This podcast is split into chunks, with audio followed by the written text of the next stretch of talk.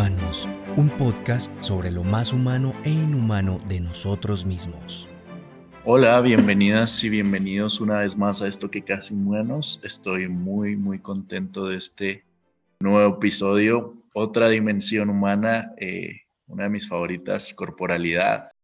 Que hay, hay mucho de qué hablar al respecto, ya que pues todo lo vivimos a través del cuerpo. Mi nombre es Carlos Octavio y bueno, mi compañera Zaira Camila. Zaira, ¿cómo estás?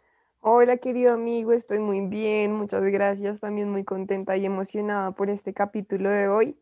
Hoy vamos a abordar, como bien dices, la dimensión corporal con una persona, una mujer muy valiente y a la vez muy joven que ha sorprendido creo que a casi todo el mundo, que es Malaya Yousafzai, quien es oriunda de, de Pakistán y ha hecho una lucha feminista enfocada en, la educación para las niñas en su mayoría, para niños y niñas, pero niñas en su mayoría.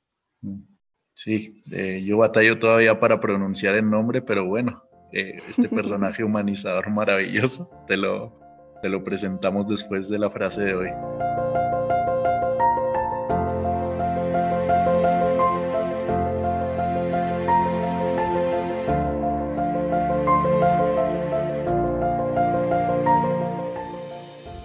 Parte de la naturaleza humana es que no aprende la importancia de nada hasta que se nos arrebata de nuestras manos. Malala Yousafzai. Buena frase. Ya nos contarás un poquito más del contexto, amiga, como sueles hacer de, respecto a Malala. Eh, pero, pero creo que va a ser bonito acordar, pues, con reconocer la corporalidad este, desde este personaje por una cosa muy particular, y es que no, la enfocamos pues desde un deportista famoso, desde eh, algún artista famoso o alguien reconocido mundialmente, ¿no? Por, por, por ser un modelo físico. En ese tipo de corporalidad nos moveremos, ya te contaremos por qué, pero un poquito de la historia de Malala primero, ¿no? Listo, claro que sí. Bueno, Malala, como ya dije, es oriunda de Pakistán, nació en 1997, es una persona muy joven, tiene en este momento 23 años, 22 años. Sí, 23. Es en realidad muy, muy joven y ya tiene el Nobel de la Paz. Entonces la pregunta es, ¿por qué tiene este reconocimiento internacional? Y la respuesta es porque, bueno, ella tiene una lucha por la educación dentro de Pakistán y uno de los hechos más, mm, más ruidosos y más de mayor resistencia que ella ha realizado fue enfrentarse a los talibanes. Los talibanes que son un grupo político paramilitar que practica el Islam moderno, pero también como el Islam ortodoxo. Y es un grupo básicamente violento que quiere controlar eh, casi que toda Pakistán y retomar el poder que obtuvo hace ya dos décadas en, principios de los años 2000. Eh, es un grupo que al ver que perdió el poder eh, ha intentado retomarlo a toda costa y lo ha intentado hacer a través de acciones muy violentas y atentados muy violentos contra la población en, en, sí, en Afganistán y en Pakistán, porque más o menos está ubicada en la frontera de estos dos países, así que tiene control en ambos lados. Afortunadamente, el año pasado empezaron algunos indicios de negociaciones de la paz con, entre los talibanes y el gobierno de Pakistán. Sin embargo, no, pues no han habido frutos puntuales y materiales a partir de, de estos incipientes diálogos. Y bueno, Malala fue víctima de, abusos y violencias cotidianas dentro de Pakistán y decidió contarlo al mundo. Entonces ella creó un blog en el que publicaba en la página virtual de la BBC cómo vivía diariamente las amenazas de los talibanes y cómo era ser mujer en ese contexto porque no es un secreto que, en estas zonas y, sobre todo en las comunidades musulmanas hay una subordinación y, una, y unas condiciones muy difíciles para las mujeres en comparación a, por ejemplo, lo que vivimos en Colombia o en general lo que vivimos en Occidente. A partir de, esta, de estas publicaciones, eh, la BBC la contactó y fue allí donde empezó a tener un reconocimiento un poco más internacional. Sin embargo, esto también tuvo impactos negativos en su vida, pues recibió amenazas fuertes de los talibanes, ella siendo una niña de 13 años. Y estas amenazas se hicieron real cuando ya tenía 15 años y recibió un atentado, fue, fue víctima de un atentado y recibió tres disparos, dejándola pues gravemente herida, evidentemente. Y luego fue atendida en, en Gran Bretaña, donde logró sobrevivir, tuvo una larga recuperación y allí siguió siendo activista por los derechos de las mujeres, los derechos humanos y sobre todo por la educación. Ella se radicó en Gran Bretaña y mm, allí estudió y en este momento es estudiante de, de Oxford. En 2013 tuvo la posibilidad de hablar ante la ONU, donde fue como su primer gran ¿cómo se dice esto? Como gran muestra al mundo y, muestra de, lo que ella estaba haciendo y de, su lucha, de su historia como mujer pakistaní. Y este 12 de julio se volvió el día de Malala, que coincide casualmente con el día de su cumpleaños. Y posteriormente, a los 17 años, recibe el Nobel de la Paz, siendo la persona más joven en recibirlo. Y bueno, al día de hoy sigue defendiendo los, los derechos humanos y ya cuenta con una organización y una fundación que ayuda a niños y niñas para acceder a educación digna y de calidad. Sí, yo creo que muy buen contexto, muchas gracias. Eh, creo, que, creo que la lucha de Malala va muy de la mano precisamente de ese ser mujer del que hablas y de, del contexto en el que desarrolla su vida, que él, pues, hasta cierto punto, sin caer en un juicio desde Occidente para Oriente, ¿no? Es en cierto modo de opresión, ¿no? Su lucha es por la educación precisamente porque no se le permite a ella estudiar cuando, cuando son invadidos por los, por los talibanes y, y a las mujeres en general no se les permite estudiar esto me lleva ya a entrando un poquito eh, como, como en tema dimensión corporal. Hay un montón de discriminaciones en el mundo, en Oriente, en Occidente, por un sinfín de situaciones que precisamente están relacionadas a la corporalidad. Ahorita está muy, muy fuerte el, movimiento feminista, por ejemplo, pero hay discriminación corporal eh, con los negros, con comunidades indígenas, hay discriminación con eh, gente de otras etnias, dependiendo del país en el que vives. Estoy seguro de que hay algún tipo de discriminación con algunas etnias y hay discriminación, vaya, hasta, hasta por... Eh, la religión. sí, la religión también. Y, no, a lo que iba es a la belleza física, ¿no? se les discrimina muy feo. Esta sociedad discrimina a la gente que carece de belleza, ¿no? Sí. Eh, o lo que tenemos, entendemos por belleza, que también es un constructo social, pero bueno, para no salirnos del tema vuelvo, que a mí me gusta irme a, a palotear. Creo que reconocemos a Malala como, como un personaje humanizador en cuanto a la dimensión corporal, porque ella lucha por un reconocimiento de que hay una igualdad a pesar del cuerpo en el que vivas, ¿no? Porque en últimas vivimos en el cuerpo y no podemos prescindir de él. Ella está buscando una, una equidad en, en cuanto a las oportunidades, eh, independientemente de la situación que te haya tocado en tu cuerpo, que te haya tocado. Ya, ya hemos hablado aquí de que no se distingue, esta es una, una distinción que comenzó en filosofía occidental en Grecia entre el cuerpo y el espíritu. Aquí no se entiende cuerpo y espíritu. Tú eres cuerpo, no, yo soy cuerpo, Zaira es cuerpo y, y, no puedes prescindir de tu cuerpo.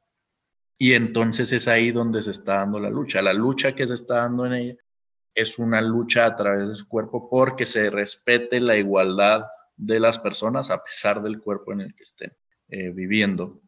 Considero que también vivió sus luchas corporales, ¿no? Es por lo que atravesó después del atentado que mencionas y, y, y luchó por sobrevivir. Sí, totalmente de acuerdo contigo. Esta discriminación como mujer es una de las razones por la que ella empieza su lucha, pues ella en unas entrevistas explica que es muy curioso cómo en Occidente las niñas y las mujeres pueden ir a estudiar sin miedo, pueden ir a estudiar como parte de su cotidianidad y en su realidad le da miedo ir a la escuela, le da miedo ir a, las clases porque los talibanes podrían asesinarla, podrían echarle ácido en su rostro, lo cual pues digamos son testimonios muy impactantes y el hecho de que ella reconozca su corporalidad eh, las condiciones que debe vivir por tener el cuerpo de una mujer, la llevan a tener que vivir estas, estas condiciones y estas formas de vida difíciles. Y el poder reconocerlo hace que empiece su lucha a la vez que reconoce los problemas y las dificultades que tienen las corporalidades de otras mujeres porque también hay otra frase que ella menciona que es que ella no cuenta su historia porque es única, sino que la cuenta porque es la historia de muchas niñas en Pakistán y en Afganistán. Y es la historia de, de otras mujeres, otras niñas que por su corporalidad se ven sometidas a las mismas violaciones, a la misma discriminación, a la misma falta de oportunidades por el hecho de, de tener esta corporalidad. Y por otro lado, retomando, por ejemplo, lo del atentado, es, pues es muy notorio cómo ella se empodera desde su corporalidad y es a la vez este cuerpo el que es blanco, el que es objetivo de, de ataques, de violencia, no solamente contra sus ideas y sus posturas y su defensa por los derechos, sino que el cuerpo de las personas se vuelve un blanco para acabar con esto que representa una amenaza, en este caso para los talibanes. Sí, eh, el cuerpo, definitivamente nuestro cuerpo es, o sea, somos nosotros en, definitiva el cuerpo completo. Y, ahí entra también un poco el hecho de, la frase, ¿no? De las cuando, cuando algo nos falta, pues estamos eh, en una situación de carencia y esa situación de carencia nos mete pues en una, en una lucha, ¿no? ¿Por qué? Pues porque el cuerpo, si, si yo no sé, no reconozco mi situación en, el contexto en el que me encuentro ahorita, sucede mucho que hay una especie de, de complejo de inferioridad frente al estereotipo europeo blanco, alto y fornido, que se nos presenta muchas veces en Hollywood y, en redes sociales, pero que no lo vemos en la cotidianidad. Entonces, la idea también es reconocer que nuestro cuerpo, que somos nuestro cuerpo, y valorarlo a pesar de lo que consideramos carencias, porque si te sientes inferior frente a un tipo, uno de estos tipos de estereotipos que se, que se han hecho un constructo social, pues realmente no lo consideraría como una carencia. Carencia más bien ahí es eh, que te falte una mano. Esa sería una carencia corporal. Y reconocer tus posibilidades como Malala te permite eh, direccionar desde donde estás parado y con mi cuerpo, con mis posibilidades, cuáles son las situaciones a las que me estoy enfrentando, cuáles son mis posibilidades también para hacer algo, algo al respecto, ¿no?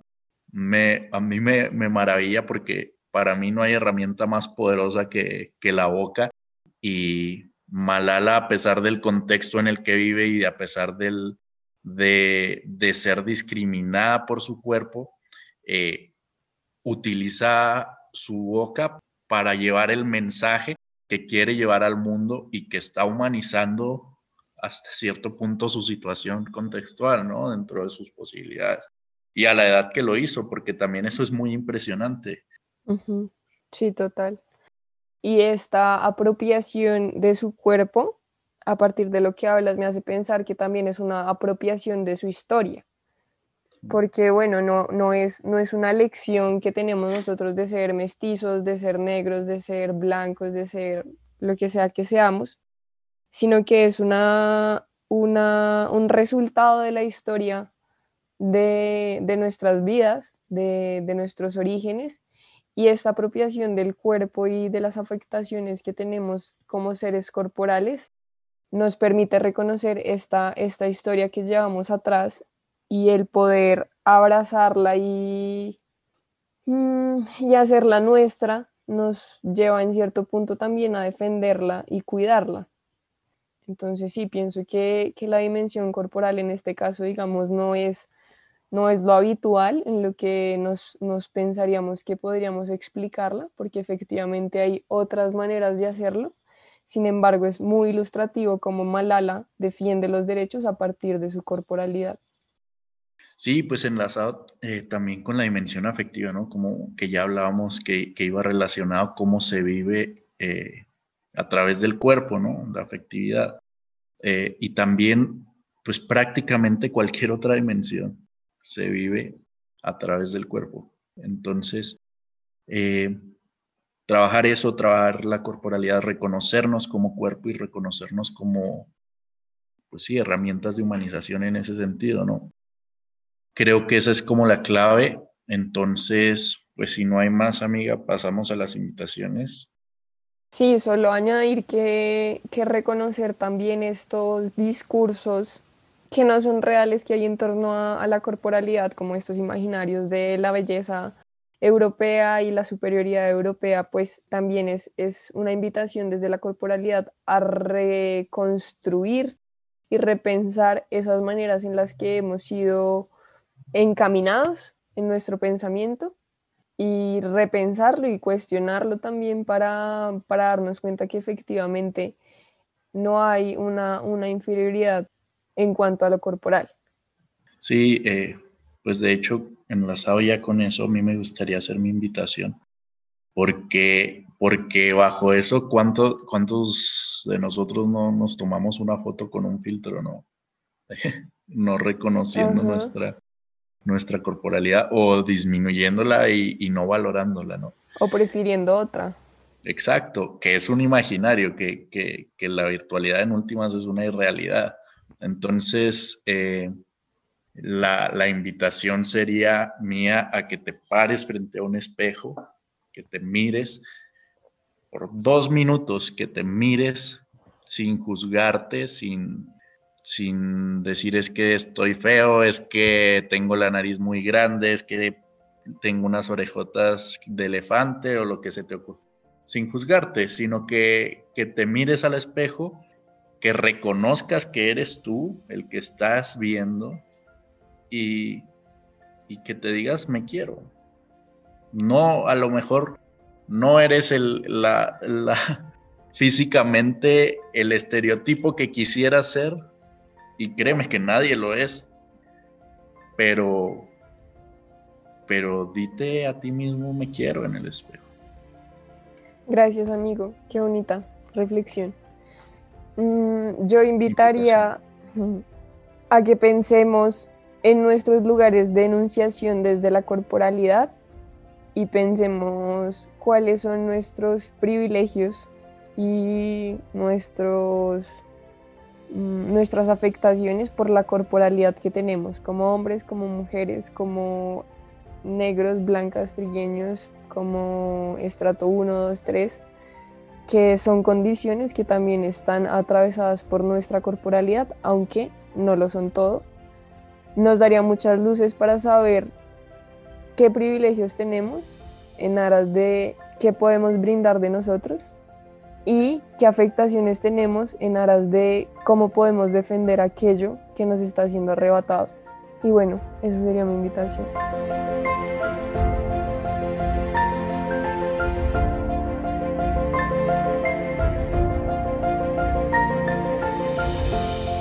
Pues listo, muchísimas gracias por escucharnos, muchas gracias por dedicarnos tu tiempo. Yo espero que, que empieces a, encontrar un poquito de luces en cuanto a la dimensión corporal con lo que te hemos contado aquí hasta ahora. No te presentamos un, un deportista, un atleta olímpico, campeón, multicampeón, precisamente porque no es el modelo al que todos aspiramos y no es el modelo perfecto. Tu cuerpo es perfecto tal y como es y es el único que tienes y el único que vas a tener, entonces valóralo, cuídalo y disfrútalo. Exacto, amigo. Y que ese tipo de corporalidad no es la única corporalidad que hay. Hay muchas corporalidades y la corporalidad es mucho más que un cuerpo ejercitado y bello en ciertos estándares. Entonces, bien, pues no siendo más, muchas gracias por oír un capítulo más con, con este equipo de Casi Humanos. Muchas gracias por tomarte el tiempo y, y muchas gracias por permitirte escuchar estas invitaciones. Gracias por dedicar tu tiempo a ser un poco más humano.